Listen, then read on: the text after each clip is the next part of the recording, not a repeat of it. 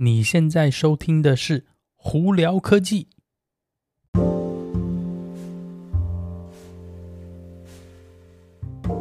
嗨，各位观众朋友，大家好，我是胡老板，欢迎来到今天的《胡聊科技》。今天美国洛杉矶时间七月十四号星期三，哇，七月基本上一半也差不多过去了。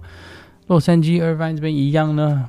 风和日丽，外头大太阳。今天的温度可以高达华氏八十四度哦，在我这里真的是蛮热的哦。台湾的朋友微解封了，但是还是一样要注意哦，还是要做好防疫，免得事情还没解决就他第二波又来，所以还是要乖乖。我这还是劝呐，尽量乖乖待在家里，不要乱跑比较好啦。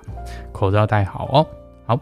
那今天有哪些科技新闻呢？我们先从一个我觉得需要恭喜的地方，那是什么呢？是恭喜 Virgin Galactic 他们成功的到了外太空。呃，虽然是说严格来说他们只是到 suborbit 啦，但是呢，能这样子把这个我们所谓的这个太空旅游的这这又迈进了一步，我觉得这是非常应该值得。呃，恭喜他们的一件事情哦，Sir Richard Branson 终终于哎，呃，达到他的梦想了，到了无重力的状态下待了几分钟，再回安全的回到地球哦。呃，我个人真的其实也很想去外太空，因为我真的非常想从外太空看看地球，那个看看它到底有多漂亮。呃，不过目前现阶段呢，这张票真的是非常非常贵哦。目前大家预估 Virgin Galactic 这样上去下来几分钟而已，好像就要。至少二十五万美金，那当然实际价钱这这也只是猜测啦，只不过以后真的价钱出来呢，应该也不会便宜啦。那同样这个东西呢，其实亚马逊下头旗下另外一家公司叫 Blue Origin 也在做同样的事情。那最近呢，美国的 FAA 终于呢授权它是七月二十号呢，他们可以那个发射他们的 Blue Origin 的 New Shepard Capsule 呢到外太空去哦。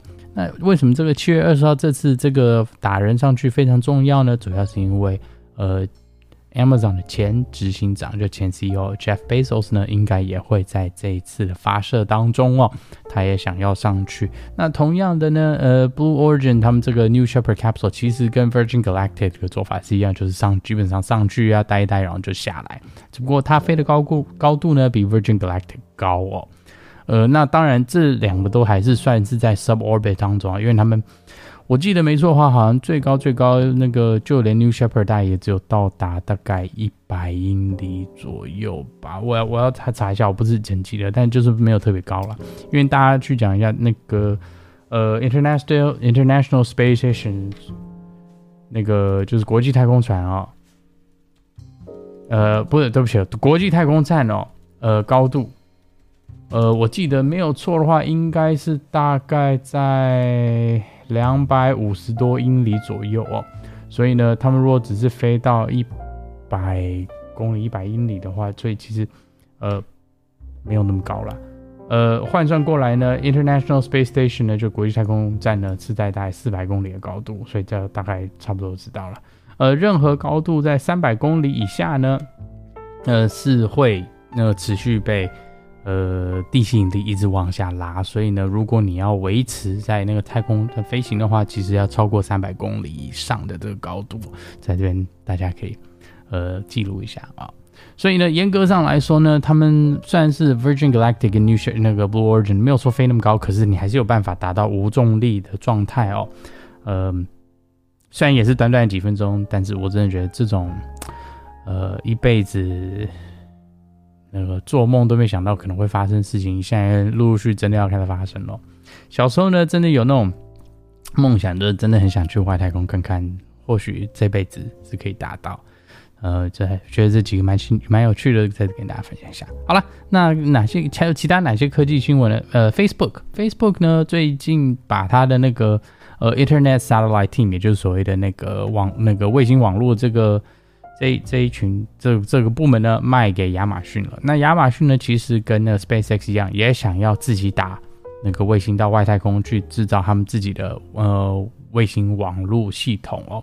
那他们的呃安排是，他们希望打上三千两百三十六颗人造卫星哦，到外太空，呃，大概要在二零二九年之前，那希望是至少一半呢，在二零二六年之前完工哦。那他们相对的在地上会打造十二个所谓的那个地面基地，去把网路打到外太空，然后再从外太空卫星往地球回打。其实这个道理呢，就跟 SpaceX 的那个 Starlink 系统是一样的。呃，那买下 Facebook 这个。这个团队呢，呃，还有这个部门呢，其实对亚马逊是等于是注了非常大的一笔，有点像打了一个强心针一样哦。所以未来呢，亚马逊呢这个发展应该会加快脚步。好，苹果呢，苹果呢，大家都不晓得大家有没有知道是说，你如果去苹果店里头，呃，你常常可能会看到有苹果员工在那边好像那个教大家怎么样，比方说使用 iPad 啦，或者是 iPhone 哦，这种就是我们叫苹果 Session，这些就是在苹果店里头的呃免费的课。课程可以上，那现在苹果呢决定把这些课程呢录制成影片，并且发送到 YouTube 上头。所以如果想要你要学习一些呃怎么样用 iPhone 技巧、iPad 技巧，从实际是苹果的影片里头的话，YouTube 上头现在可以看到了。那苹果这边也自己说了，陆续它会增加更多更多。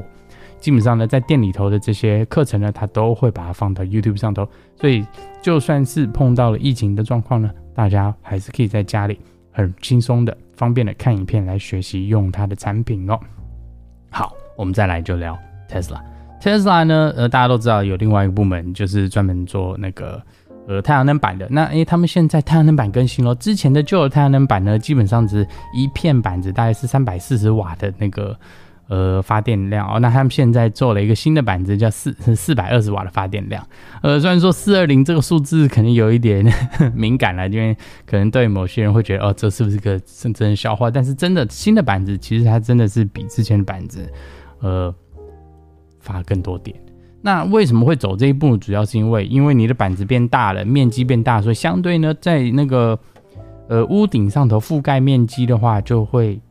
板子比较少的情况下，覆盖同样面积，那相对的呃人工成本就会减少，这个是比较重要的一个部分。那同样新的板子呢，比之前的发电呢更，我们讲更 efficient，就是那个发电发电功效更好，所以呢，他们换这板子是有它的原因的。那这样子主要是因为板子其实没有说特别贵，主要是因为人工贵的关系，所以你当你人工在减少的话，相对来说这个的。整体成本就会下降，所以这是特斯拉打的如意算盘啦。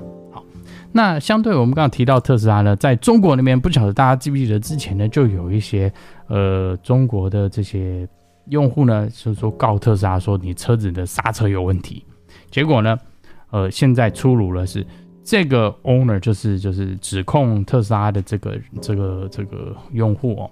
他把就是呃那个车子里头的黑盒子的记录，这 EDR 系统呢的里头的那个报告公布出来，结果发现，大家解读了这 EDR 以后，结果发现说，不是刹车的问题，是他自己踩了点门，导致车子冲出去了。好了，那现在这个东西好玩了，这个东西你等于是说是在污蔑特斯拉，特斯拉这次也不甘示弱，特斯拉中国啦，也不甘示弱，直接发了告发信，要带他上法庭。